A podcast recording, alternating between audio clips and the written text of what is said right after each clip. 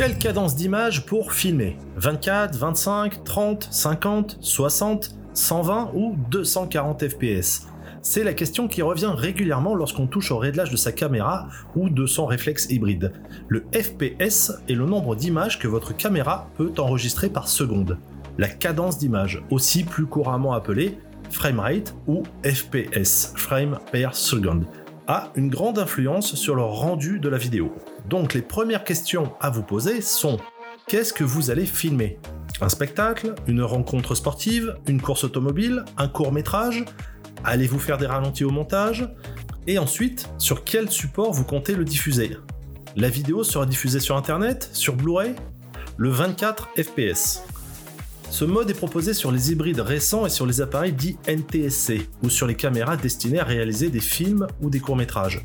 D'ailleurs, cette cadence sur beaucoup de caméras n'est pas réellement de 24 images par seconde, mais de 23,976 images par seconde. Pour la petite histoire, au début du cinéma, les films muets étaient enregistrés à 16 voire 18 images par seconde. Mais à l'époque, c'était les limitations techniques qui avaient imposé ce choix. En effet, il faut se souvenir que le réalisateur tournait une manivelle pour enregistrer sur une pellicule. Ce fut le même schéma lorsque le son est arrivé dans le cinéma en 1927. L'industrie s'est alors accordée sur la cadence de 24 images par seconde pour ne pas utiliser trop de pellicules 35 mm, très chères et aussi pour pouvoir caler le son dessus de façon optimale. Aujourd'hui, cela fait environ 100 ans que les films sont enregistrés à la cadence de 24 images par seconde. À l'ère du tout numérique, la majorité des films ne sont plus enregistrés sur pellicule. Il n'y a donc plus de limitations techniques et certains grands réalisateurs comme James Cameron ou Peter Jackson par exemple, tournant la plupart de leurs derniers films en 3D relief et ayant l'habitude d'en mettre plein les yeux à leurs spectateurs, ont récemment fait le choix de tourner leur saga à succès à une cadence de 48 images par seconde pour la trilogie du Hobbit et 60 images pour Avatar 2 et 3. 48 et 60 images pour chaque œil. Ce format d'enregistrement est appelé HFR 3D pour High Frame Rate. Gemini en 2019 de Ang Lee avec Will Smith a été tourné en 120 fps. Ang Lee voulait le projeter en 4K 3D à 120 fps dans les salles de ciné. Problème, aucun cinéma aux USA n'était équipé pour projeter un tel format, trop gourmand en ressources. Certains projectionnistes ont même fait face à des plantages lors des tests. Le film a finalement été diffusé en 3D 2K 120 fps dans les salles équipées. En France, je crois que seul les Kinépolis étaient équipés pour projeter le film dans ces conditions optimales. Tout ceci dans le but d'améliorer la qualité et la fluidité de leur film en 3D relief et ainsi immerger encore plus le spectateur dans l'action au cinéma.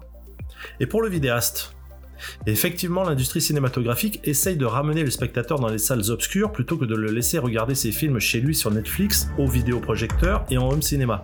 Quoi de mieux pour ça que de proposer une expérience inédite et qui ne fasse pas mal à la tête en proposant une 3D relief plus fluide? Ah si, peut-être aussi baisser le prix d'une place de ciné. Mais pour nous, petits vidéastes amateurs ne pouvant pas se payer une caméra à 40 000 dollars et peut-être pas nécessairement intéressés par la 3D relief dans nos vidéos, si nous choisissons le mode d'enregistrement en 24 images par seconde, nos vidéos tendront à se rapprocher de ce fameux Cinelook. Cet aspect un peu argentique, en quelque sorte, auquel nous sommes habitués depuis tant d'années. Dans mon cas, c'est la principale raison pour laquelle j'avais acheté un appareil réflexe venant d'un territoire NTSC et non PAL avant que le switch entre les deux normes ne soit possible sur les derniers modèles pour réaliser mes courts-métrages avec la cadence à laquelle les films ou séries américaines sont enregistrés. Parce que nos yeux sont habitués à cette cadence. Et je dois avouer que le résultat est vraiment très sympa. L'avantage de cette cadence est que la vidéo est exportable sur tous les supports. Internet, DVD, Blu-ray, et surtout qu'elle n'est pas trop gourmande en ressources lors du montage. Le 25 fps, c'est le format de diffusion télévisuelle des territoires pâles, bien que pour moi ces termes NTSC ou PAL auront un jour tendance à disparaître. Enfin j'espère. Maintenant tout le monde est équipé d'un téléviseur 60 Hz, donc compatible 60 fps. Le 25 images par seconde est donc la cadence standard à laquelle nos caméras européennes enregistrent. Et elles seront également compatibles aussi bien sur Internet, DVD, Blu-ray que sur le téléviseur cathodique des années 80 de Tata Huguette. Le 30 fps, c'est le format de diffusion télévisuelle sur les territoires NTSC, en Amérique ou au Japon par exemple. Il est en fait de 29,97 images par seconde. 50 ou 60 images par seconde. 50 fps pour les versions PAL de nos appareils et 60 fps pour les versions NTSC. C'est le mode qu'il faut choisir si vous souhaitez donner une fluidité et une clarté incomparables à vos vidéos. L'image est bluffante avec ce mode d'enregistrement. On lit souvent dans les forums qu'il est plus destiné à ceux et celles qui souhaitent faire des ralentis au montage. Alors oui, pour le 120 fps ou le 240 fps, qui sont des high frame rate, mais pour le 50 ou le 60 fps, pas obligatoirement. En effet, le ralenti sera plus joli et moins saccadé vu qu'il y a plus d'images par seconde. Mais personnellement, j'enregistre désormais tous mes événements ou souvenirs dans ce mode, parce que je sais qu'il vieillira très bien et que l'image dégage quelque chose de plus en termes de fluidité et de réalisme. Fluide mais gourmand. Ce n'est pas non plus pour rien que les gamers exigeants préfèrent jouer à un jeu au framerate élevé quand ils ont le moniteur qui va bien parce qu'ils y gagnent en fluidité et en confort de jeu. Par contre, ce mode d'enregistrement a deux principaux défauts.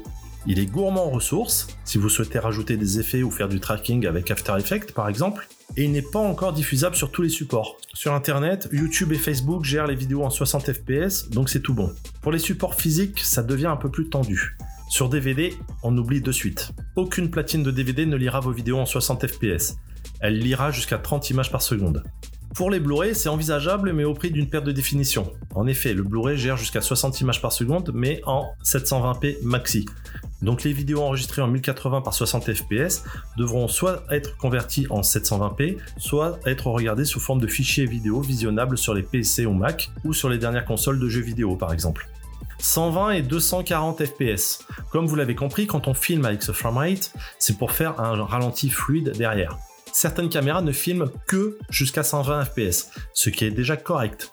Les dernières caméras sorties proposent désormais souvent le 240 fps en Full HD. Pour de la 4K à 120 fps, il faudrait viser un budget un peu plus haut car quelques rares modèles au-dessus de 2500 ou 3000 euros le proposent. Rien ne vous empêche de filmer en 120 fps en Full HD et d'upscaler ensuite pour l'intégrer dans un montage 4K. Avec cette cadence d'image, vous pouvez viser la qualité de ralenti que vous pouvez voir par exemple lors d'un ralenti de match de football. Comment monter son projet avec plusieurs cadences? Quand on a des rushs filmés à plusieurs cadences différentes, on crée un projet avec la cadence d'image la moins élevée. Je monte personnellement sur Premiere Pro. On y importe ensuite nos rushs, même ceux tournés en 50 images secondes. Le logiciel va afficher un message disant que les vidéos importées, les 50 images par seconde, ne correspondent pas au projet. On ignore et on conserve les réglages de la séquence sur 25. Avec ou sans ralenti. Contrairement aux idées reçues, il n'y aura pas de ralenti sur les rushs à 60 images secondes si on les exporte en 25 images secondes. J'ai fait plusieurs tests là-dessus et j'invite les sceptiques à essayer. Il y aura un ralenti si on demande au logiciel d'opérer un ralenti, souvent paramétrable en pourcentage. Un ralenti consiste à allonger la durée de chaque image sur une échelle de temps et il sera donc forcément plus fluide si la vidéo a été tournée à 50 ou 60 images par seconde. Et encore mieux en 120 ou 240 images par seconde. Bref, on fait notre montage normalement et on exporte le tout à 25 images secondes. On aura une vidéo à 25 images par seconde et l'algorithme du logiciel va faire en sorte qu'il retire une image sur deux au rush de 50 images par seconde pour obtenir cette cadence.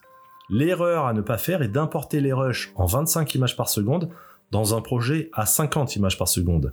J'avais essayé avec des rushs en 24 images secondes exportés en 25 images secondes et j'avais une micro saccade toutes les secondes.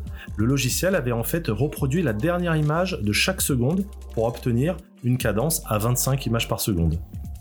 Progressif ou entrelacé? Selon la lettre qui vient après la vitesse du framerate, le signal de la vidéo peut être entrelacé, I pour interlaced, ou P progressif. Tout dépend de votre appareil et de ses capacités d'enregistrement. Très sincèrement, le mode entrelacé a disparu sur les derniers modèles d'appareils vidéo au profit de l'enregistrement progressif.